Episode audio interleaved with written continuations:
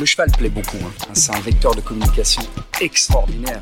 Avant d'être un cavalier, c'était important d'être un, horseman. Always put the horse before the personal ambitions. Vraiment un cheval incroyable. Voilà quelqu'un qui est champion olympique et qui n'est pas ordinaire. Se remettre en question et peut se servir des défaites pour être meilleur après. Ce feeling, je l'ai eu directement avec Caleb. On fait du haut niveau, il y a le côté financier, c'est comme ça aller en compétition parce qu'il est bon, pas parce qu'il paye une table. Moi, je veux pas euh, courir mes chevaux pour l'argent. If you can do it in a way that doesn't take too much out of your horses. Quand on voit l'évolution en, en 10 ans de temps, euh, qu'est-ce que ça va être dans 10 ans? Pouvoir motiver les jeunes à aller au bout de leurs rêves? Forme de très très bons compétiteurs. Je ne vais pas dire que ça forme des hommes de chevaux. Pour moi, les bons moments, ils sont à venir. Aujourd'hui, euh, réussir sa vie, c'est avoir la vie que l'on souhaite.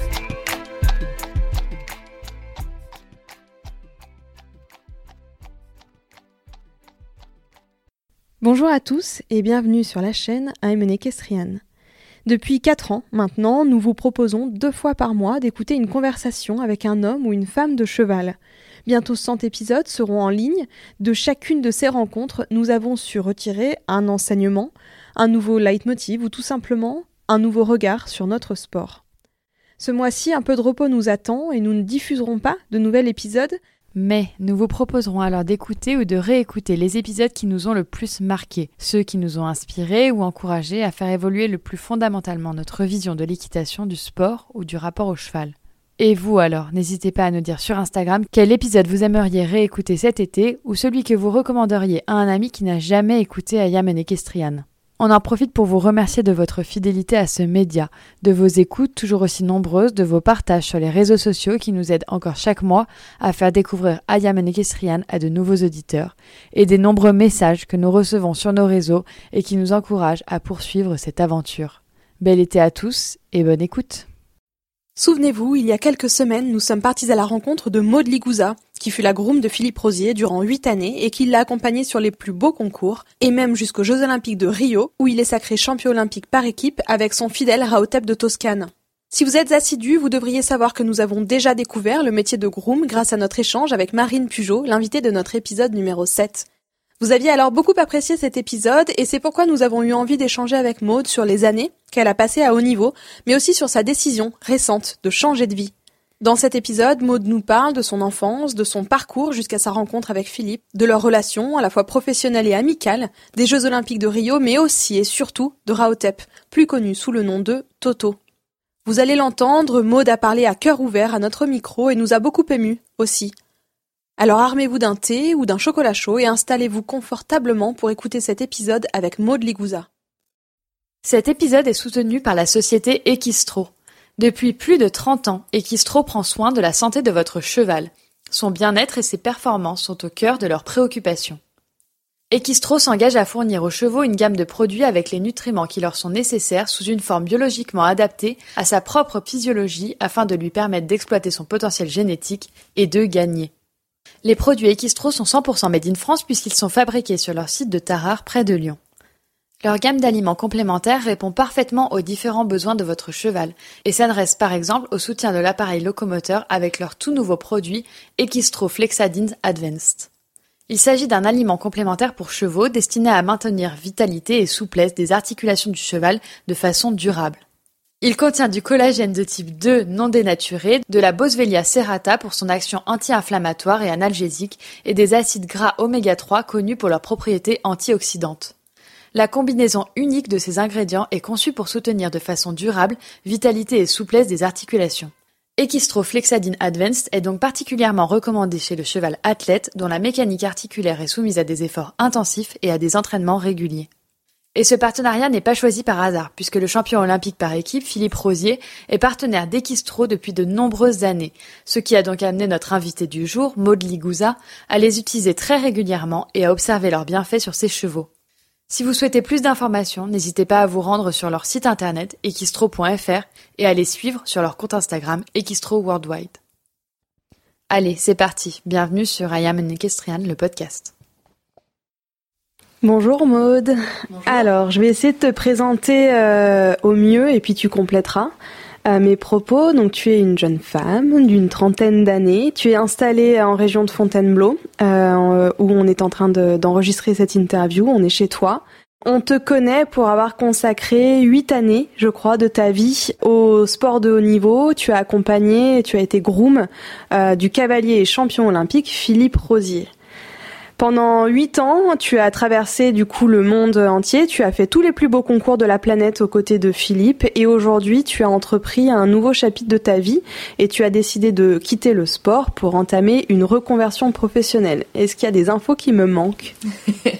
Euh, non, non, on a, oui, on a les huit ans, euh, on a les huit ans auprès de Philippe. Euh, Jeune femme, oui, jusque-là, ça va.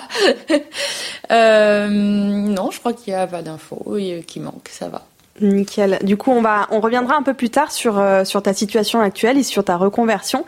Et pour commencer, on aimerait bien que tu te présentes. Est-ce que tu peux nous, dire, euh, eh ben, qui tu es, d'où tu viens, et puis comment tu es devenu. En fait, quel a été ton parcours jusqu'à devenir, eh ben, groom? Oui. Alors, moi, je suis née à Nîmes, euh, dans le sud. Donc euh, j'ai vécu 18-19 euh, ans à Nîmes, où j'ai fait toutes mes études. Ma maman a un centre équestre sur lequel on a habité à partir de mes 7 ans. Avant ça, le centre équestre n'était pas tout à fait au même endroit. Donc voilà, après c'était ouvrir sa fenêtre avec les poneys devant la fenêtre, c'était assez chouette. Euh, mon papa est architecte, donc rien à voir, mais mais cavalier un peu quand même. Donc donc la passion était bien là dans la famille. Et puis euh, après, j'ai fait une première année en, enfin, je me suis lancée dans des études de biologie dans un premier temps pour euh, enseigner en fait dans les maternelles et les primaires. Et puis quand euh, j'ai un peu avancé dans mes études, la réforme est passée, il fallait faire un master. Donc là, je me sentais pas du tout capable de rester cinq ans sur les bancs de la fac. Donc je me suis dit, bah, je vais enseigner, mais à poney et à cheval, comme, euh, comme ma maman, on va faire pareil. Bon, mon papa a un petit peu euh, tiqué, parce qu'il aurait aimé que je fasse des plus longues études, mais, euh, mais la passion était trop forte, et du coup, je me suis lancée à faire mon monitorat dans un centre équestre départemental à Avignon, chez Jacques Dulcy, et son bras droit, Rosemary Pichonnier, qui, m'ont, qui ont continué à me transmettre cette passion-là d'enseigner déjà dans un premier temps. Et puis euh, Jacques est un, il a pris sa retraite, mais Jacques était un cavalier euh, de concours complet euh, de haut niveau. Il a fait les Jeux à Atlanta. en 96 et il m'a dit ben voilà moi j'ai besoin de gros mais en général je prends des stagiaires moniteurs comme ça je leur je leur montre un peu le métier et j'ai trouvé ça incroyable. Je ne connaissais pas du tout ce métier-là. Hein. Je veux dire, c'était en 2006, 7, 7. Donc euh, je me suis dit mais qu'est-ce que c'est que ça? Qu'est-ce que c'est que ce métier-là? Donc bah monter dans le camion à côté de Jack et faire des kilomètres et des kilomètres pour aller en concours. Euh, jusqu'à quand même le 3 étoiles à Rome, qui était un concours, euh, enfin vraiment 3 étoiles en complet, c'est ça commence à faire. voilà, donc c'était c'était chouette de découvrir ce milieu-là. Après, j'ai quand même enseigné après la sortie de mon monitorat pendant deux ans. Euh, et puis, euh, dans le centre équestre de ma maman, donc on est très fusionnels, donc c'était bien de travailler ensemble, mais il y avait des points un peu compliqués. Et moi, je me suis dit que j'avais envie de voir autre chose. Donc, euh, donc j'ai cherché autre chose. Et je suis arrivée en région parisienne parce qu'il y a plus de travail. J'ai commencé par un, gros, un poste de cavalier vers Rambouillet et ça me plaisait pas. C'était pas tout à fait ça. je me dis tiens, j'ai mon poids lourd. pourquoi pas faire groom comme je faisais avec Jacques. Et euh, complètement par hasard, je suis arrivée chez Philippe Rosier. Voilà, l'histoire est un peu dingue euh, de l'appel avec Philippe. Après, euh, c'est ça a coupé en fait. J'avais postulé pour un autre poste sur le haras des Grands Champs et, et ça allait pas parce que j'avais un cheval. Et on m'a dit oui, c'est pas possible, c'est pas possible d'avoir un cheval chez moi. Bon, ok. Et du coup, euh, la personne a donné mon numéro à Philippe. Et Philippe m'a appelé un jour où j'étais à Rambouillet. J'avais un très mauvais réseau. Ça a coupé. Donc je n'ai pas entendu qui c'était. Mais le poste avait l'air hyper sympa. Dans un premier temps, je lui ai dit, je vous rappelle, je travaille, je suis désolée. Enfin, je l'ai un peu envoyé sur les roses. Et euh, je l'ai rappelé à 18h le soir. Euh, Il était persuadé que j'avais entendu son nom à midi, je n'avais pas du tout entendu son nom. Donc on est parti dans un entretien, il m'explique le poste, qu'il a besoin de deux grooms, qu'il est fait du haut niveau, dans les mêmes écuries que Charlotte. Enfin ça dure, ça dure, mais un quart d'heure. Je ne savais pas qui c'était. Donc ça avait l'air génial, les conditions me plaisaient, le mec me plaisait, euh, dans sa manière de voir les choses et tout. Je me suis dit, ah mais j'ai pas d'expérience, mais c'est pas grave, je vais, je vais vous apprendre et tout ça. Bon, on se rencontre oui. Alors je me suis dit, mais comment je vais faire? Comment je vais faire pour lui faire dire son nom? Donc là, je me suis dit, ben, vous avez une adresse mail où je peux envoyer un, flash, tu sais, le flash au bon moment, euh, où je peux vous envoyer un CV Oui. Donc, euh, vous avez quoi écrire? Je fais oui. Philippe.rosier, et là, je me suis décomposée. Parce que voilà, je sortais du concours complet, mais je savais très bien qui était Philippe Rosier. Donc euh, voilà. Et puis après, c'est parti. On s'est rencontrés, ça a matché. J'avais dit que je ferais qu'un an, et puis bah j'en ai fait huit parce que c'est trop passionnant. voilà. On aimerait revenir vraiment en arrière, Maude. Est-ce que tu pourrais nous dire qui était la petite Maude quand elle avait 7-8 ans? Quels étaient tes rêves? Quelles étaient tes passions et comment tu t'es passionnée surtout pour l'animal cheval? Vraiment, ça t'a... Alors, tu étais dans une famille où il y avait un centre équestre, etc., mais tu as accroché tout de suite. Oui, euh, tout de suite. Euh, c'était euh, dans ce petit poney club sur un hectare que ma maman avait très bien agencé. J'ai toutes les images encore dans la tête et c'était je sais pas, le contact avec l'animal, euh, le fait que ça soit sympa, rigolo. Euh, il n'y avait pas trop cette notion de groupe encore parce que bah, j'étais toute petite, mais euh, j'étais bien avec mon poney, tranquille. je me souviens de nom de poney, il y avait Gaminou, Obélix, Nono. Nono, c'était un noir, il était trop mignon. Et voilà, j'étais bien. En fait, je faisais mon, je faisais mon business. En fait, ma maman, elle me raconte un peu que je faisais mon petit business. Je, voilà, j'étais toute seule, je parlais à mon poney. Quand il y avait trop de vent, j'engueulais, euh, je grondais le vent. Arrête de souffler le vent. Euh, voilà, parce que ça faisait du bruit et ça faisait peur au poney. Euh, voilà, après j'ai eu, j'ai eu mon premier poney qui s'appelle Karnak, qui est encore en vie, un Dartmoor, une saleté, qui me faisait toujours tomber avant la ligne de départ. Mais je remontais sur mon poney, je faisais sans faute et puis ça allait bien. Donc euh, voilà, ça c'est euh, ça c'est des chouettes souvenirs et euh, puis ça m'a pas lâché, ça m'a pas lâché. C'était comme manger, boire et respirer. Ouais, c'était assez incroyable comme sensation. Il faut absolument qu'on fasse une petite dédicace à Elodie, Elodie Ipsayen, fondatrice d'Elodie Scare, que nous avons reçue dans le podcast et avec qui on travaille aussi aujourd'hui, et qui est aussi ton amie, puisque cet épisode, s'il voit le jour, c'est un peu grâce à elle. Elle nous a confié que euh, tu avais une connaissance absolument énorme des chevaux, des soins des chevaux, euh, qu'elle te demandait euh, souvent ton avis, ton ressenti sur un cheval avant, elle, de travailler dessus. D'où est-ce que ça te vient? Cette connaissance, cette expérience. Alors oui, tu as travaillé pendant huit ans avec Philippe, mais elle nous disait que tu avais un peu comme un, petit don, c'était un peu inné chez toi quand même, d'arriver à apprécier un cheval et à, à le soigner, à t'en occuper euh, comme il faut. C'est pas un don, c'est un héritage. C'est un héritage. Pour moi, je prends pas ça comme un don. Euh, j'aime bien le mot héritage parce que déjà, c'est ce que m'ont appris mes parents.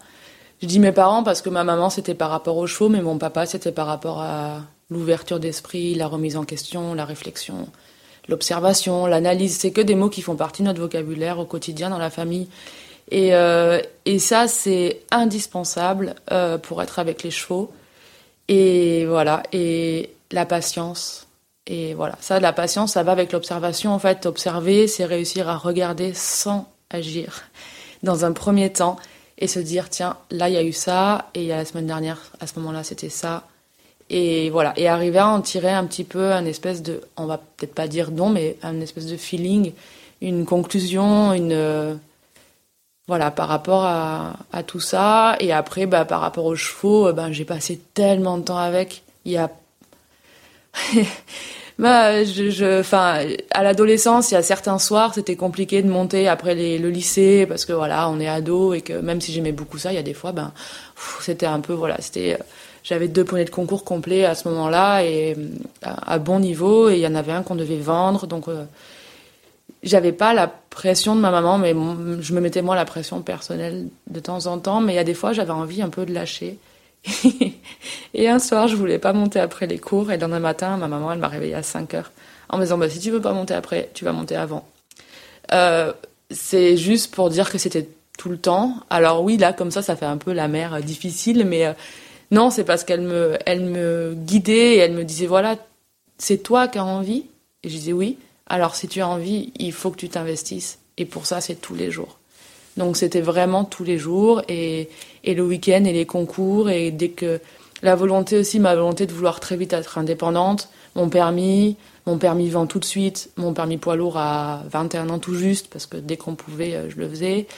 Et euh, être avec eux tout le temps, tout le temps, tout le temps. Et ça, c'est. Ça, ouais, on développe. Euh, enfin, je pense que j'ai passé autant d'heures sur les bancs de l'école qu'assise à côté de mes poneys à les regarder vivre. Et, et les regarder vivre, c'est très enrichissant.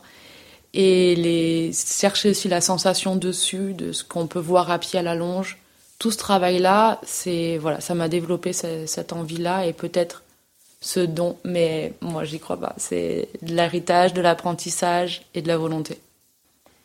Tu nous disais à l'instant que quand, euh, quand tu as discuté avec Philippe avant d'être embauché, tu lui as dit que, que tu n'avais pas d'expérience et qu'il t'avait dit c'est pas grave comment on apprend en fait à être groom et, notamment comment on apprend à être groom quand on se lance quasiment directement dans le grand bain, dans le haut niveau? Est-ce qu'on peut se permettre, euh, bah justement quand on n'a pas l'expérience, de faire des tests, de se tromper, de rater, de de tester? Enfin, tu vois ce que je veux dire, euh, de d'itérer un peu avec euh, avec des nouvelles méthodes, alors que on est censé trouver la méthode qui va convenir tout de suite. comment on apprend justement? Je savais pas que c'est le grand bain. On m'avait pas prévenu. euh, on m'avait pas prévenu. Puis surtout, j'ai commencé avec euh, le final des sept ans à Raotep, euh, à emmener Raotep en petit camion au Grand Parquet. Et après, on m'a dit, bah tiens, on va au Global de Lausanne. Vraiment, pour vous dire la vérité, je ne savais pas ce que c'était le Global Champion Tour. Donc je me suis retrouvée à Lausanne. Je me suis bien douté que c'était un concours assez chouette. Euh, on m'a dit que c'était un 5 étoiles. Ça, quand même, j'avais repéré, j'avais un peu de connaissances là-dessus.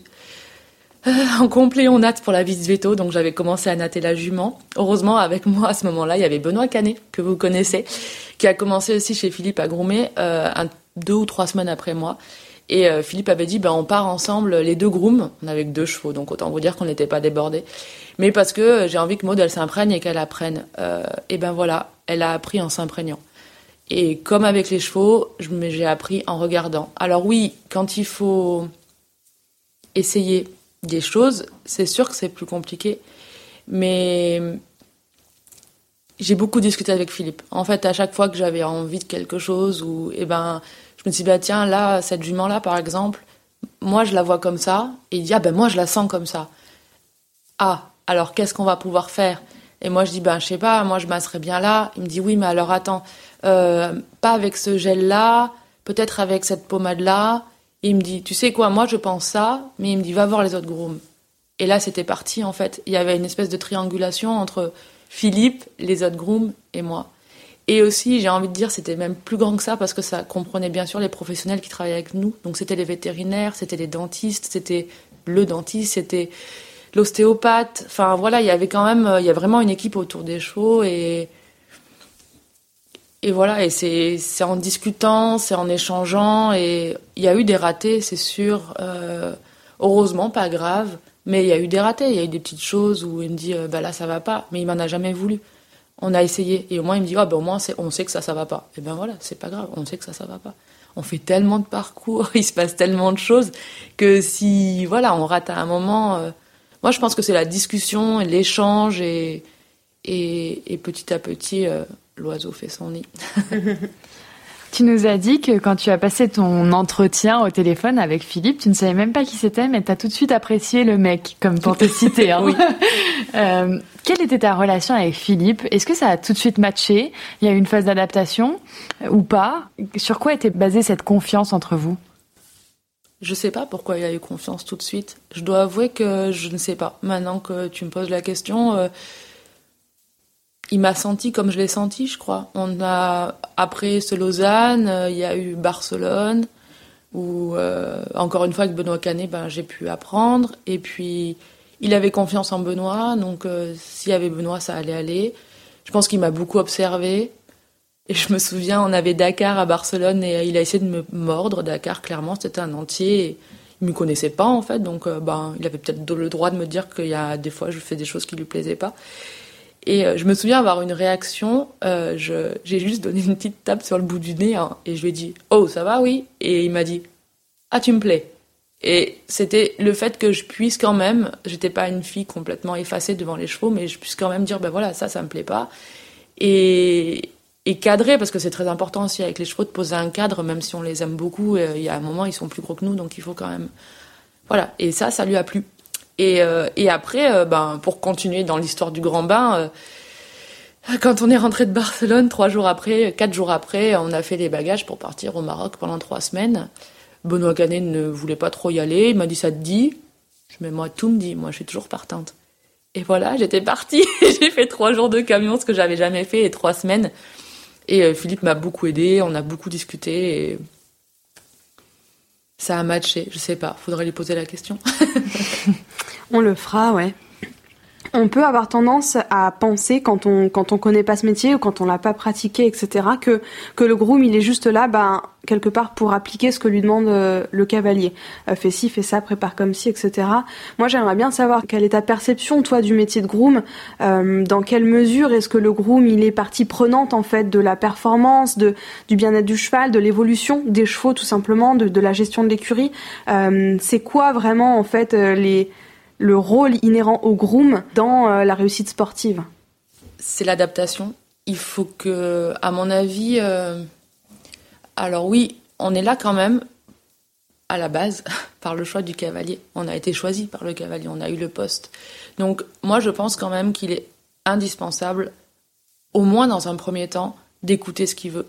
C'est sûr, c'est sûr qu'il y a des fois des grooms qui disent ah mais moi je fais comme ci et lui il veut que je fasse comme ça mais moi ça me va pas comme il dit et ça râle et ça râle et ça crée des conflits. Moi je pense qu'au début déjà il faut bien s'entendre avec il faut pas qu'il y ait de conflits et que ben on accepte c'est quand même le patron. Donc s'ils disent de mettre ces guêtres là ou ce tapis là et ben on met ces guêtres là et ce tapis là là-dessus pour moi on n'a pas trop de on peut toujours en discuter pour revenir à la question précédente mais à mon avis il faut quand même c'est quand même lui qui décide. Voilà. Après euh, notre rôle dans le haut niveau, euh, c'est la pièce quand même, euh, Philippe le dit, hein, c'est indispensable, beaucoup de cavaliers le disent, c'est la pièce pour moi à pied, la pièce maîtresse de la partie à pied en fait. Et, le fait que si, la, confiance est installée,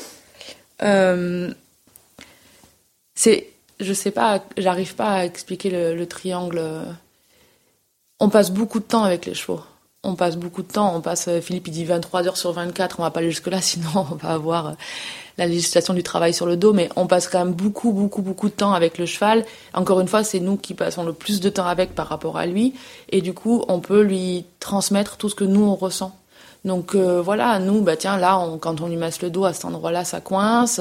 on lui donne des éléments, en fait. On lui donne des éléments pour que lui, quand il monte, il fasse en fonction de ce qu'il veut avec les éléments qu'il a. Voilà. Donc, euh, et je pense qu'à haut niveau, c'est c'est indispensable aussi pour le côté un petit peu euh, bah, gestion, euh, fatigue. Je veux dire, le cavalier, il a quand même beaucoup de choses à gérer. il a sa piste, la performance, parce que ça, je crois que c'est comme le métier de groom. Tant qu'on n'a pas fait cavalier de 5 étoiles, on peut pas expliquer clairement quels sont les enjeux une fois qu'on est à la piste. Il n'y a plus Equidia, mais quand on est devant la télé le dimanche soir, voilà, c'était ça, c'est, on peut pas l'expliquer. Tant qu'on l'a pas fait, on peut pas l'expliquer. Mais euh, on peut juste essayer de concevoir et de comprendre que ils ont des choses à faire au niveau gestion relationnelle avec les propriétaires, le sponsoring. Euh, bah, la gestion, quand même, c'est un patron, un cavalier en général, hein, dans une dans une, écurie. Donc, bah, les employés. Euh, euh la piste et puis et puis lui son corps sa vie enfin je veux dire il a quand même pas mal de choses à gérer et nous on est là pour pour faire que ça aille et, et, lui donner le plus d'éléments euh, possible pour que, pour que ça roule. Je, je, cherche un peu mes mots et essayer d'être plus clair, mais euh, voilà, je. C'est très clair. un peu. C'est très clair. Et dans la continuité de cette question, euh, je trouve que le, le, rôle du groom, du cavalier maison, a pas mal évolué ces dernières années. Euh, il était un peu relayé au second plan euh, avant, et je trouve que depuis euh, quelque temps, on en parle beaucoup plus. Les grooms sont beaucoup plus mis à l'honneur. Euh, si je me trompe pas, il y a certains concours. Alors, je crois que c'est Genève. Euh, où on, on récompense euh, les grooms euh, de leur travail. on a vu des photos au jeu de Rio où vous avez été mis en avant, etc. Est-ce que tu penses que le métier de groom, il est en effet plus médiatisé, plus mis en avant qu'avant? Oui, oui, euh, doucement mais sûrement. Il euh, y, a, y a une couverture de l'éperon, d'ailleurs, je, fais la photo de la couverture en 2014 ou 2015, janvier 2015 je crois, où, euh, où on nous montre ben, une sortie de piste avec Raotep, Philippe et moi, et le titre c'est Les Grooms dans l'ombre ou quelque chose comme ça. C'est... Pour moi, c'était un peu le début. c'était le début. Il y avait une interview de, de Claude, je crois, à l'intérieur, le, le groupe de Bosti. C'est un peu le début, voilà. C'est-à-dire que ça fait cinq ans maintenant euh, qu'on parle un peu plus de nous, euh, que c'est un métier qui commence un peu plus à se faire connaître. Après, ce qui est là, il y a des formations qui commencent aussi à, naître, alors qu'avant, bah, il fallait son poids lourd et puis voilà. Il y a une connaissance certaine du cheval, hein, ça c'est sûr, mais euh, voilà. J'ai pas, par contre, au niveau média, je le, je le sens, je le vois. J'ai pareil, hein, j'ai fait une interview aussi une fois sur France Bleu pendant Valence. On nous demande plus de choses, on nous demande plus qu'est-ce qu'on fait exactement. Euh, mais pour moi, au niveau de la, reconnaissance de mon métier, je suis passée par mon cavalier. J'ai jamais eu besoin de faire la couverture de l'éperon ou jamais eu besoin qu'on me dise tiens tu vas parler de, de ton métier pendant une heure ou enfin c'est pas j'en ai jamais eu besoin j'ai toujours voulu le faire parce que je me suis dit que c'était un beau métier et que les gens avaient le droit de le connaître et qu'on avait le droit de se faire connaître un peu aussi mais c'était pas ma volonté première voilà moi je me disais que tant que mon cavalier était content de moi et ça il me l'a toujours fait sentir j'ai toujours eu des merci euh, des embrassades quand on fait sans faute enfin c'est sûr et le coup de, des Jeux Olympiques, euh, ils sont revenus de la. Je m'en souviens comme c'était hier. Ils sont revenus de la conférence de presse et ils avaient tous la médaille autour du cou. Et euh, nous, on est sortis des écuries pour euh, les applaudir et, et les accueillir parce que finalement, c'est la première fois qu'on les voyait à pied. Et Philippe m'a passé une main par-dessus l'épaule et on a marché côte à côte. Et puis au bout de deux, trois pas, il a pris sa médaille, il l'a mis autour de mon cou et il m'a dit cette médaille, elle est autant pour toi que pour moi. Ah, qu'est-ce que vous voulez dire après ça? C'est franchement c'est top. Enfin c'est top. Et après il y a une photo aussi le soir. On a tous les médailles autour du cou. Euh. Non, c'est vrai que c'est bien. Après oui, Genève ils, ils font ça euh, aussi avec un peu. C'est sûr une enveloppe. Hein. Quand on arrive, on a une enveloppe euh, pour aller faire les magasins et des bons de réduction. Ça c'est sympa. Et puis ceux qui font le top 10, ils ont une super belle veste. Ils sont, ils vont sur le podium avec la coupe. Ils ont en plus une enveloppe. Donc oui, oui, c'est plus rose. Mais pff, je suis pas à la recherche de ça. Je suis contente, je trouve que c'est bien, mais voilà, c'est pas. J'attends encore quelques minutes avant de reparler de, des JO de Rio et avant, je voudrais qu'on qu évoque un autre sujet. Alors ce matin, ah je sais pas si on t'a envoyé la vidéo. Ce matin, on était à Bois-le-Roi, tu sais. Et il y avait Raotep qui était en train de travailler dans la carrière et on s'est dit que qu'on allait le filmer pour toi et puis je crois qu'on était prise par le temps qu'on n'a pas pu le faire. Mais euh, c'est un cheval euh, important, je le sais, pour toi. C'est un cheval aussi important pour l'équipe de France, hein, qui c'est quand même un cheval qui a participé au sacre des Jeux Olympiques en 2016 à Rio. Est-ce que toi, tu pourrais mettre des mots euh, sur ce cheval et aussi expliquer comment comment tu as créé ce lien qui t'unit au cheval, qui t'unit à Raotep? le temps passé avec, toujours. Euh, J'ai l'impression de me répéter. euh, le temps passé avec parce que quand je suis arrivée, je me souviens très bien et j'habitais au-dessus des écuries. Il était sous mon appartement. il était sous ma cuisine. Et euh, et c'est marrant, mais du coup, le matin, quand je le voyais, je te disais, bah alors, je t'ai pas réveillé trop tôt ce matin quand j'ai pris mon petit déjeuner. Et puis voilà, le fait que ça soit le premier cheval quelque part que j'ai mis dans le camion pour aller à sa finale des, des 7 ans, que il était quand même vraiment, vraiment très attachant, très gentil, il me regardait beaucoup. C'était marrant. Enfin, je voilà. Après, euh, il était caractériel avec Philippe. Euh, on est parti euh, au Sunshine Tour. Il avait donc 8 ans. Hein, C'était début d'année 2013. Il se bloquait dans les carrières pour jouer et il reculait comme ça. Et Philippe, il me regardait, il me dit mais qu'est-ce qu'on fait? Moi, je savais pas, ça me faisait tellement rire. Alors j'essayais de rester sérieuse parce que parce que parce que Philippe, je voyais bien que ça l'embêtait et il rentrait en piste et il faisait sans faute. Et, euh, et on a fait ses premières 140 à cette tournée-là. Et euh, il avait très envie de faire sans faute tout le temps. Et il sortait et je sentais que quand il sortait de piste, il me regardait. Euh, Alors, t'as vu? T'as vu comme j'ai bien fait Et euh, ouais, je suis un peu émue. En fait, je me rends compte qu'il y a des similitudes un peu avec euh, peut-être Karnak, mon Dartmoor, qui me faisait toujours euh, des crasses avant de partir. Et, euh, et puis finalement, qui faisait sans faute et qui était fier de lui. Donc Toto, c'est un peu, c'est un peu ça. C'est une super personnalité qui fait un peu comme il a envie, quand il a envie. Mais en fait, quand il veut bien faire, il est capable de tout donner. Et je crois sincèrement, vraiment, qu'il le fait pour nous. Et pour Philippe et pour moi.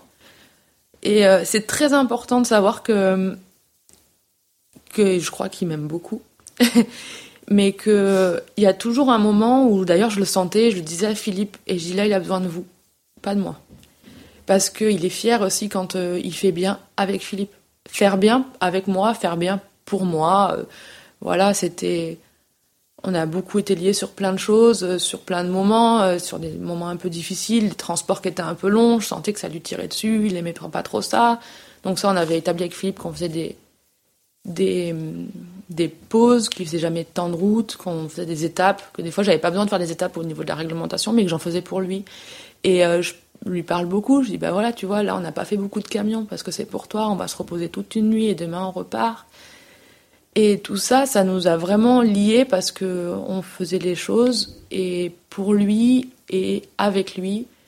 Et là, il a, il y a plein de moments du coup où il n'était pas contre nous. D'ailleurs, il a rarement été contre nous, mais son petit caractère, il l'a rangé, il l'a mis dans le bon sens et pour nous. Donc euh, ça, c'était hum, et ça lui a donné toute sa force, toute sa force. Et enfin, je me souviens des moments où il n'était pas très bien, et c'est parce que juste euh, il était il n'était pas rangé au même niveau que les autres parce que Toto il sait très bien qu'il est comme les autres mais il est il faut juste il est comme les autres chevaux dans l'écurie il aime bien qu'on s'occupe de tout le monde mais il faut lui faire sentir qu'il est un tout petit peu différent. Et les fois où euh, les fois où ça a pas été qu'il était malade il m'a fait une colique à Knock une petite colique un début un début de truc, mais je savais que ça allait pas, et parce qu'il y avait quatre chevaux dans mon camion, que j'avais couru toute la journée. Knox, c'est un concours immense, et, et de mettre tous les seaux d'eau à tout le monde, et plus les 7 heures de route, et plus machin, et plus truc. Enfin, je vais pas vous faire un dessin, mais le cheval, euh, en fait, je suis arrivée à 19h30, la nuit tombée, et en fait, il, ben, tout d'un coup, je me suis rendu compte, comme si, ah mince, mais il y a Toto. Et en fait, il était déjà pas bien. il avait, il était en train de gratter et là je me suis dit oh là là. Et en fait voilà, c'était le fait que ben il soit dans le, la masse, il soit dans le brouhaha et que comme s'il avait peur que je l'oublie, mais ça c'est impossible. Donc euh, voilà, il y a des moments comme ça où il a su me faire sentir, c'est notre relation, c'est mais je, des, des, mots là-dessus. Euh, je sais pas. En tout cas, sorti, ouais. je crois qu'on est passé par un petit moment d'émotion. que ce soit toi, Lorelai et moi, on n'était pas loin de craquer. Je me permets quelques minutes de pause dans l'écoute de votre épisode de la semaine. Depuis le début du mois de janvier, nous avons accueilli Clémence, qui nous aide beaucoup dans la structuration et la communication d'Ayam Ekestrian, mais aussi de notre société de production Eclat Agency. D'ailleurs, si ce n'est pas encore fait, n'hésitez pas à suivre notre page Instagram Eclat Agency. Cela nous sera d'une grande aide. Et si vous ne le savez pas encore, grâce à cette société, nous produisons des épisodes de podcast pour plusieurs entreprises, à savoir le podcast Alodis, celui de l'écoute en partenariat avec Lépron, celui de Méthode Alexander présenté par Jean-Pierre Tiffon et Véronique Bartin, ou encore le podcast du service Equi-Ressources de l'IFCE, le cheval des métiers. Je vous laisse pour la seconde partie de cet épisode avec Maud Ligouza. En parlant de, de Raotep, évidemment, j'imagine que les Jeux de Rio ont aussi renforcé euh, quand même cette relation entre euh, ce cheval et toi. Ça a dû être un moment très très fort pour sa carrière à lui, pour la carrière de Philippe évidemment, et puis pour la tienne. On le sait, vous êtes parti à Rio avec la place de remplaçant. En principe, euh, ni Raotep ni Philippe n'auraient dû participer à cette échéance. Et puis ça a été un championnat fort en rebondissement pour l'équipe de France. Euh, Simon, Ryan, et puis il y a eu aussi euh, Flora, Pénélope. Ça a été un championnat à mon avis assez difficile à gérer de l'intérieur. Dans quel état d'esprit, toi, tu t'es senti lorsqu'il a fallu finalement prendre part à la compétition? Euh, Dans quel état d'esprit d'équipe est-ce que vous étiez avec Philippe Pour l'anecdote, Thierry Pommel et Jean-Pierre Tiffon, dans les podcasts, nous ont tous les deux confié que quand ils étaient là-bas à Rio, ils, ont tous les deux senti Philippe extrêmement prêt à participer à la compétition, alors même que ce n'aurait pas dû être le cas. Toi, comment est-ce que tu as vécu ce moment? Est-ce que tu es d'accord avec ça? Est-ce que tu peux nous donner un peu ton ressenti sur ces jeux un peu hors du commun? Oui. Euh... Avant de partir, une chose était sûre, on était prêt. Moi, j'étais, je suis rarement sûre de moi, mais là, je me suis dit, mon cheval est prêt. Franchement, on est prêt. On avait fait le stage de préparation chez, chez Julien et Paillard et Toto, il était prêt. C'était, en plus, je me souviens l'avoir monté le vendredi avant qu'il prenne l'avion et il était vraiment bien. Et physiquement et mentalement, on était prêt. Euh, Philippe aussi savait euh, sentait son cheval. On sortait de Knock, cet incroyable Knock où, euh, où il est deuxième du Grand Prix et on était prêt. Là-bas, c'était autre chose. Je dois avouer que tout allait bien. Tout allait bien, les chevaux allaient bien, c'était sympa, il faisait chaud, on était super bien installés. Moi, j'étais du côté, on était séparés, enfin, on était séparés, on était dos à dos, donc il y avait Ryan et Raotep d'un côté et Flora, Sydney et River de l'autre côté. Et euh, on est arrivé là-bas, c'était vraiment bien, jusqu'à ce que ce que Marine m'appelle le, le, matin, Marine, la groom de, de Ryan. J'ai pas entendu son premier appel euh, et je l'ai rappelé assez rapidement. J'étais sur la route pour venir, elle commençait plus tôt que moi. Et là, elle m'annonce que Ryan, euh, ça va pas. Euh, dans un premier temps, je dois avouer que j'étais plus sûre de rien. Je me suis mise à pleurer. J'avais très envie de la prendre dans mes bras, c'est ce que j'ai fait. On a essayé d'en parler et tout ça, mais c'était l'hécatombe pour elle et c'était aussi l'hécatombe pour moi parce que je tiens beaucoup à Marine. Et j'étais, tout était brouillé dans ma tête et je me dis que de toute façon on ne, on ne courait pas, c'était pas possible. C'était Ryan, c'était Marine, c'était pas nous. Nous on était là pour les accompagner, pour, pour, pour sentir, pour soutenir. Il fallait être prêt, il fallait être prêt à les soutenir et parce qu'on était prêts, on les soutenait. Voilà, c'était un peu l'espèce de cheminement d'esprit d'équipe. Et ah, j'arrivais pas à me faire à l'idée que Ryan n'allait pas courir. J'arrivais pas à me faire à l'idée que Marine euh, soit aussi déçue que ça, ce qui était normal. Mais je je voulais pas qu'elle soit déçue parce que mais je lui disais tout le temps mais tu vas courir. Je vais pas courir. C'est c'est pas Raotep qui va y aller, c'est Ryan, c'est sûr. Et je la voyais tellement malheureuse. Et puis pour son cheval, hein, parce qu'on vit pour eux à la fin, donc. Euh, et puis, euh, les 48 heures sont passées et puis finalement, euh, la décision est tombée. Et juste avant que la décision tombe, euh, Vlad, le groom de Luciana Deniz, Vladimir, avec qui je m'entendais très bien, est venu me voir. Il m'a pris un peu à part, il m'a chopé par les épaules, il m'a secoué un grand coup. Il m'a dit Écoute, ma grande. Il a un accent brésilien incroyable. Euh, je sais que Marine, c'est ta copine, mais là, c'est fini là. Là, maintenant, il faut que tu te battes pour l'équipe, il faut que tu te battes pour ton cheval, il faut que tu arrêtes d'être malheureuse parce que ton cheval, il a besoin de toi. Dans, dans le quart d'heure qui a suivi, Philippe a tenu à peu près le même discours avec moi.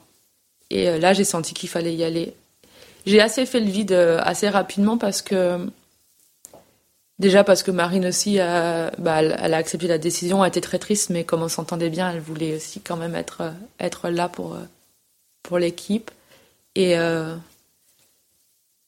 et après, c'était reparti. Et c'est vrai que du moment où c'est reparti, et du moment où la décision avait été prise, et tout s'est enclenché, et Philippe était tellement prêt que je pouvais pas ne pas être réceptive à ça. Et, je suis allée le dire à Raotep dans son box, et... Euh, il était prêt, il n'y avait plus rien à faire, c'était parti. Est-ce que les choses ont changé pour toi après Rio? Est-ce qu'il y a eu des, Est-ce que toi déjà t'as changé, je sais pas, de perspective? Est-ce que tu regardais euh, la compétition, la suite de ta carrière avec un prisme différent? Est-ce que comment toi t'as vécu les choses? Est-ce qu'il y a eu un avant et un après Rio? Pas pour moi. Euh, c'était incroyable. On est rentré. Quand on est rentré, c'était encore mieux parce que là-bas c'était fou, mais on était entre Français, euh, petit comité, et puis euh, tous les copains, enfin tous les copains, tous les grooms euh, dans le dans l'écurie. En fait, à la fin, on se ils voulaient notre place. Donc forcément, c'était pas la même joie, même si on s'entend très bien avec. Quand on est rentré en France, c'était démesuré. Euh, ma, ma copine Virginie euh, était venue me chercher à l'aéroport avec euh, Christine aussi, qui était cavalière euh, de, de la maison à ce moment-là, et Virginie est la groom de Thierry Rosier. Il y avait aussi Alex, un autre ami. Euh, c'était euh, c'était fou, c'était fou qui nous attendent, euh, qui chantent la Marseillaise dans le hall de l'aéroport et tout ça. Ouais, ça c'était c'était incroyable. Après, il s'est passé un peu de temps, on était à Barcelone. Moi, j'ai juste senti moi, vraiment, dans mes perspectives, ça m'a rien changé. Je me suis jamais dit j'irai jusqu'au jeu et j'arrête. Enfin, je veux dire, on a su qu'on allait au jeu mi-juillet et ça allait très très vite. Donc, euh, c'était très condensé. Je voulais juste faire une Coupe des Nations, moi. Voilà, c'était mon objectif. Je me suis dit, ah, j'ai pas fait de Coupe des Nations depuis que je suis chez Philippe. J'aimerais bien en faire une. Euh, bon, bah voilà, on en a fait une à Aix et puis une au jeu. Donc, le contrat était rempli. Euh, mais euh, voilà, moi, je continuais mon petit bonhomme de chemin. Ça m'allait bien. Mais par contre, euh, j'ai trouvé que l'atmosphère n'était plus du tout la même au niveau euh, équipe euh, des cavaliers. Il y avait une pression. J'avais l'impression que je ressentais beaucoup ça. j'ai l'impression que Philippe, il se, enfin, on lui mettait la pression et il se mettait un peu la pression aussi, dans le sens où il disait, ben voilà, maintenant on attend de nous qu'on soit parfait. Mais ça, c'était pas possible. Moi, j'ai trouvé que ça allait beaucoup trop vite. Je l'ai dit d'ailleurs. Euh, quand on était encore au jeu, on nous parlait d'aller euh, à Lausanne euh, mi-septembre et peut-être à Barcelone. Un truc complètement irréaliste quand on sait l'effort musculaire et l'effort pour la santé des chevaux. Barcelone, j'étais là, mais vous êtes sérieux? Mais Alors évidemment, là, on n'a aucun poids. Hein. C'est national, c'est l'entraîneur, c'est D'ailleurs, euh, ça s'est vu, on a été super bon à Barcelone, hein, super. Je pense qu'on a fait un score incroyable de barre euh, pour pour l'ensemble de l'équipe. Hein. On n'était pas là, on c'était pas possible. Euh, les chevaux musculairement, ça, ça allait pas, même dans la tête, la fatigue, ça n'allait pas. J'avais entendu dire Jérôme Tesno, le vétérinaire, qu'il fallait au moins au moins un mois pour que le, voilà, il allait même dire à dire jusqu'à six semaines pour que le cheval, le métabolisme, tout ça, ça repart, que les courbatures s'en aillent d'un tel effort. Barcelone, c'était trois semaines après. C'était euh, une hérésie. Je j'en veux à personne parce que c'est comme ça, c'est le métier, mais ça a été dur un petit peu à encaisser. Après, il y, a, eu Lyon aussi où Philippe a fait un super parcours, mais un 4 points. Mon Dieu, quelle horreur. Il a fait 4 points. Il est champion olympique, il a fait 4 points. Et alors Donc en fait, on s'est retrouvé un peu avec Philippe à se serrer les coudes, encore plus que d'habitude, euh, dans cette période-là. Euh, et ça a duré un moment quand même. Ça a duré un moment. Euh, D'ailleurs, euh, ça a duré, ça a duré jusqu'à ce que à Valence, euh, Raotep tombe, tombe au barrage de la de la 155 du vendredi. Je crois que c'était physiquement une marque de fatigue chez tout le monde et c'était un peu dur. Mais bon, c'est comme ça, c'est le métier, il fallait se relever et rester fort. Voilà. Moi, après, vraiment, pour revenir à la question, Personnellement, ça m'a pas changé beaucoup, à part que non, ça m'a pas changé. Je suis restée la même, proche de mes chevaux et proche de mon cavalier. T'es la deuxième groom qu'on interviewe dans ce podcast, hein, et tu en as parlé. On a, on a, on a discuté avec Marine aussi, et ça a été l'une des premières personnes qu'on a invitées dans, dans ce podcast. Vous avez, quand vous êtes groom, vous consacrez votre vie entière finalement aux chevaux, aux cavaliers, aux concours. Vous traversez la planète entière, vous faites des heures de camion. Euh, comment est-ce qu'on fait pour allier une vie personnelle avec euh, ce travail-là? Euh, Comment est-ce que alors on va y venir tu nous l'as, tu nous l'as dit, tu étais extrêmement fatiguée à la fin. C'est aussi, ça fait partie aussi de ta décision sur laquelle on reviendra d'arrêter. Comment est-ce que tu as vécu ces huit années personnellement? Toi, euh, dans ta vie de jeune femme, euh, pour allier tout ça, tout ce travail, ces responsabilités et puis ta vie au début, j'avais donc pas d'attache. comme je me suis dit, bon, bah, voilà, j'ai bougé, hein, j'ai fait 800 km pour trouver du boulot. Donc, voilà, j'avais pas d'attache, j'étais bien. Je, oui, je passais mes, mes journées, mes journées au boulot et même mon jour de repos, je, je trouvais toujours moyen d'aller les voir quand même. Euh, ouais, on s'investit, on s'investit beaucoup. Après, euh, ça m'a pas empêché de de continuer à voir mes amis ou à les appeler. Ça, j'ai gardé des amis euh, hors euh, hors pro qui m'ont d'ailleurs beaucoup soutenu. même si j'ai des super amis groom, c'est vrai que j'ai une amie Clémence qui qui est là depuis le début et qui qui m'a quand même bien aidée. Euh, vie personnelle, euh, c'est vrai que les deux, trois premières années, euh, il y en a pas trop parce que parce qu'on aime trop ça. On n'a pas du tout envie de faire. Et puis finalement, il y a tellement un microcosme. Enfin, qu'on a des amis en fait euh, quand on va en concours et on fait la fête comme les étudiants et on, et on fait la bringue et en plus on voit du pays, genre le truc incroyable. Los Angeles, il serait jamais allé, euh, Abu Dhabi, euh, enfin voilà, le, Qatar, Doha. New York, Hong Kong, c'est la vie personnelle est là, hein. c'est les voyages, les amis. Qu'est-ce qu'il faut de plus dans une vie personnelle? Un amoureux peut-être? Euh, voilà, donc bah ça j'en ai, j'ai eu des copains, ça c'est sûr, ça a duré plus ou moins. Euh, voilà. Et puis, euh, et puis là, maintenant, j'en ai un.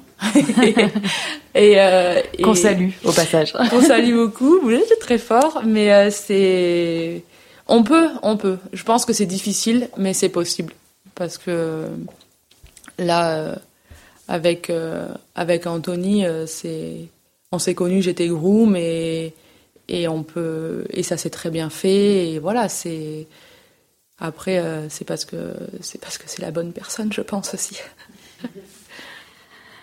On en arrive au nouveau sujet qui est celui de ta transition, de ta reconversion professionnelle. Euh, c'est tout frais hein, parce que c'est quelque chose que tu as entrepris il y a quelques mois maintenant. Euh, on s'est vu, bah nous on t'a rencontré quand on est allé à la grande semaine de Fontainebleau, on a dîné ensemble et tu commençais tout juste justement euh, ta nouvelle formation. J'aimerais bien que, que, tu nous en parles euh, au micro cette fois, que tu nous expliques un petit peu euh, bah, qu'est-ce qui t'a décidé à tourner la page du, du sport de haut niveau pour pour entreprendre une nouvelle vie professionnelle et que tu nous parles un tout petit peu de, bah, justement de ta nouvelle formation. Euh, bah on avait dit que la fatigue c'était quelque chose qui avait aidé ma décision. Euh, c'est pas la fatigue, enfin c'est la fatigue oui, mais c'est le ratio avec le plaisir. C'est le fait que moi je me suis toujours dit que ce métier-là je le faisais parce que j'en avais envie et que je me levais euh, d'un coup d'un seul en me disant ah, on va travailler. Euh, quand on se lève en 4-5 fois en disant voilà. Et puis euh, et puis on a voilà j'ai quand même fait tout un processus. C'est pas une décision sur un coup de tête. Voilà on, là je me suis sentie fatiguée en début d'année. Et puis après il y a eu le confinement. Donc je suis restée beaucoup à la maison.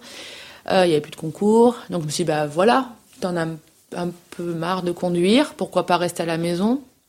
Puis il y a un petit quelque chose en moi qui me... La maison, ça m'allait pas non plus, de rester tous les jours à la maison. Pourtant, Philippe, il me fait confiance les yeux fermés, donc je montais beaucoup plus à cheval. Enfin, quand on monte des chevaux comme Vinci Duguay, le coultre de Muse ou, ou ce fameux euh, Raotep de Toscane, c'est quand même un plaisir euh, vraiment important. Mais il y avait un petit quelque chose de voilà de, fatigue, de, de, c'est pas de la lassitude, on peut pas se lasser, c'est pas le bon mot, mais un petit peu, euh, je sais pas, j'étais un peu en retrait. Je disais pas, je j'ai mis du temps à comprendre ce qui se passait, hein, parce que après, euh, je j'ai dit bon alors qu'est-ce que tu qu'est-ce que tu veux faire? Je me parle à moi-même, j'écris euh, qu'est-ce qui pourrait être bien, donc euh, ben j'ai commencé à trouver quelques formations, donc c'était plutôt dirigé au début vers auxiliaire de péricultrice parce qu'il y avait ce rapport avec avec les enfants, avec le soin, donc ça me rappelait un peu à mes études de biologie. Donc euh, je dis ouais, pourquoi pas. Et puis en cherchant un peu mieux, je suis tombée sur ce diplôme d'éducateur jeunes enfants, euh, qui est un diplôme d'État avec euh, en parallèle une licence en sciences de l'éducation. Et là, j'ai eu un petit, un gros déclic en me disant ah la vache, ça c'est génial, ça c'est vraiment super. Tu retournes un petit peu à ton envie d'être avec les enfants, à la pédagogie et ça me plaît. Euh, voilà, donc là c'était bah, préparer les concours euh, en parallèle de mon métier de groom. Euh, on trouve du temps, hein, comme quoi. Et puis, euh, j'ai eu les réponses des écoles, donc euh, j'étais prise dans les trois écoles où j'avais postulé, donc c'est même pas de la fierté, on n'a même pas le temps d'être fier, mais on est juste content. On se dit tiens, tiens, ça oh, bah tiens, ça a marché. Tiens, je peux faire autre chose. Les écoles pensent que je peux rentrer en formation, que je suis capable de le faire. Tiens, c'est un drôle de sentiment, c'est sympa aussi de, d'avoir cette porte qui s'ouvre. Et puis, euh, ma décision était prise à 70%. Et là, euh, Philippe m'annonce, euh, bon, je l'avais pas dit à Philippe, mais Philippe m'annonce, tiens, on, on, va partir à Saint-Tropez pendant un mois pour du concours. Et je crois que c'est la première fois où je me suis dit, oh non. Et ça, c'était un bon élément. Je me suis dit, là, Maud, si t'as plus envie d'aller au concours, ça ne sert à rien fallait y aller. Je pouvais pas le planter.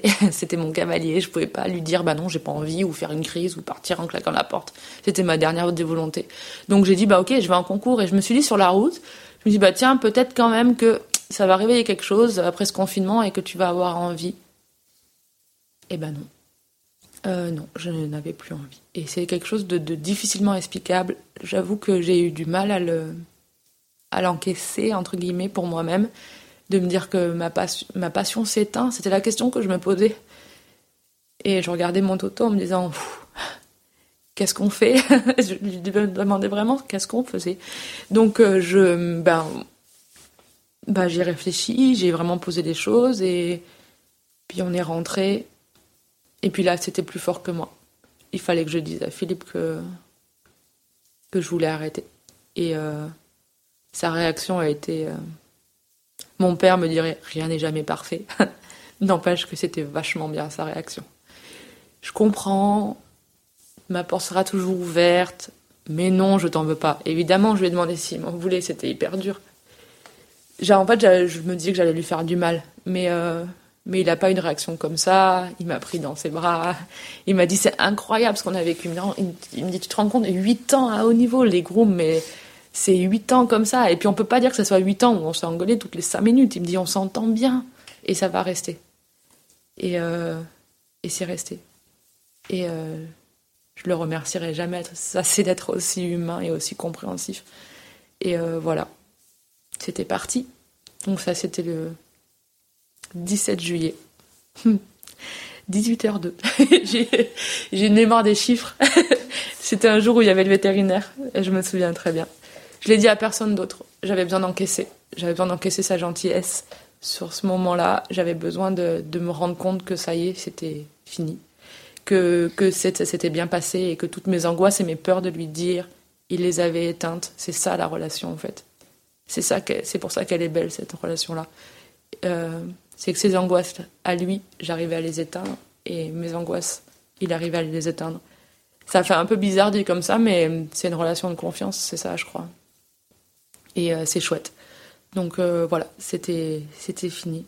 c'était voilà, je l'ai dit à ma collègue le lendemain. Ça a été très dur aussi parce que je tiens bien à ma collègue Angèle et euh, voilà, qui est plus qu'une collègue, hein, qui, est, qui est vraiment une, une amie. Donc voilà, c'était c'était fait et puis ben il s'est passé le mois d'août et dernier moment difficile, le penchement qui s'arrache, Raotep qui part sans moi dans le camion je savais que j'allais être triste et je m'étais donné le droit d'être triste parce que pendant huit ans on court après les concours et les chevaux et les gens et que on gère parce que c'est de la gestion, hein, c'est du management, c'est du calme, de la patience, euh, voilà tout ça et qu'on prend sur soi énormément, énormément.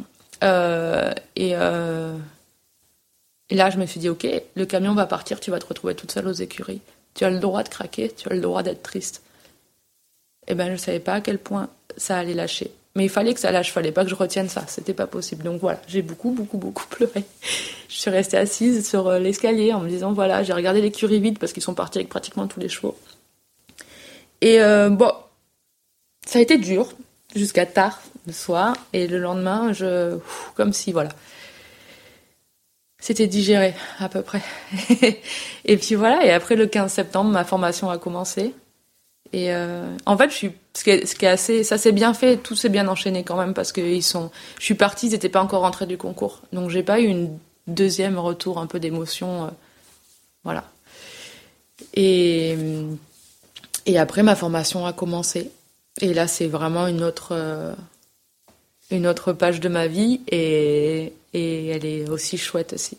En fait, comme je regrette rien, comme j'ai vécu ce que j'ai vécu, j'ai mangé tout ce dont j'avais besoin au niveau émotion, au niveau sensation, au niveau euh, relation. Euh, genre, euh, voilà, j'ai pris ce dont j'avais besoin et, et maintenant je commence autre chose sans regret avec le passé et du coup ben la formation se passe bien parce que ça y est, je me nourris d'autres choses. Alors moi j'adore les happy endings, donc je voudrais juste, euh, je voudrais juste relayer l'information que tu nous avais donnée quand on a dîné ensemble à Fontainebleau, c'est que tu retournes euh, très souvent chez Philippe, tu montes encore à cheval, tu vois encore Toto, donc euh, du coup si tout le monde est en train de pleurer comme nous là de l'autre côté du micro, vous inquiétez pas, l'histoire se finit finalement très très bien. ouais, grand moment d'émotion, hein. franchement c'est, merci Maude. Je crois que tu es totalement épanouie euh, aujourd'hui. Tu as un métier, enfin en tout cas tu te formes à un métier qui qui, qui a l'air de te plaire à 100%. Tu vois encore Toto. Euh, Donc euh, nous on te souhaite tout le meilleur pour la suite. Merci d'avoir répondu à nos questions et merci pour ce moment. De rien. merci à vous. J'espère que cet épisode vous a plu et qu'il vous a offert la possibilité d'en apprendre plus sur le quotidien et le métier de groom. Nous nous retrouverons dans deux semaines pour un épisode avec la juge de dressage 5 étoiles, Isabelle Judet. À bientôt!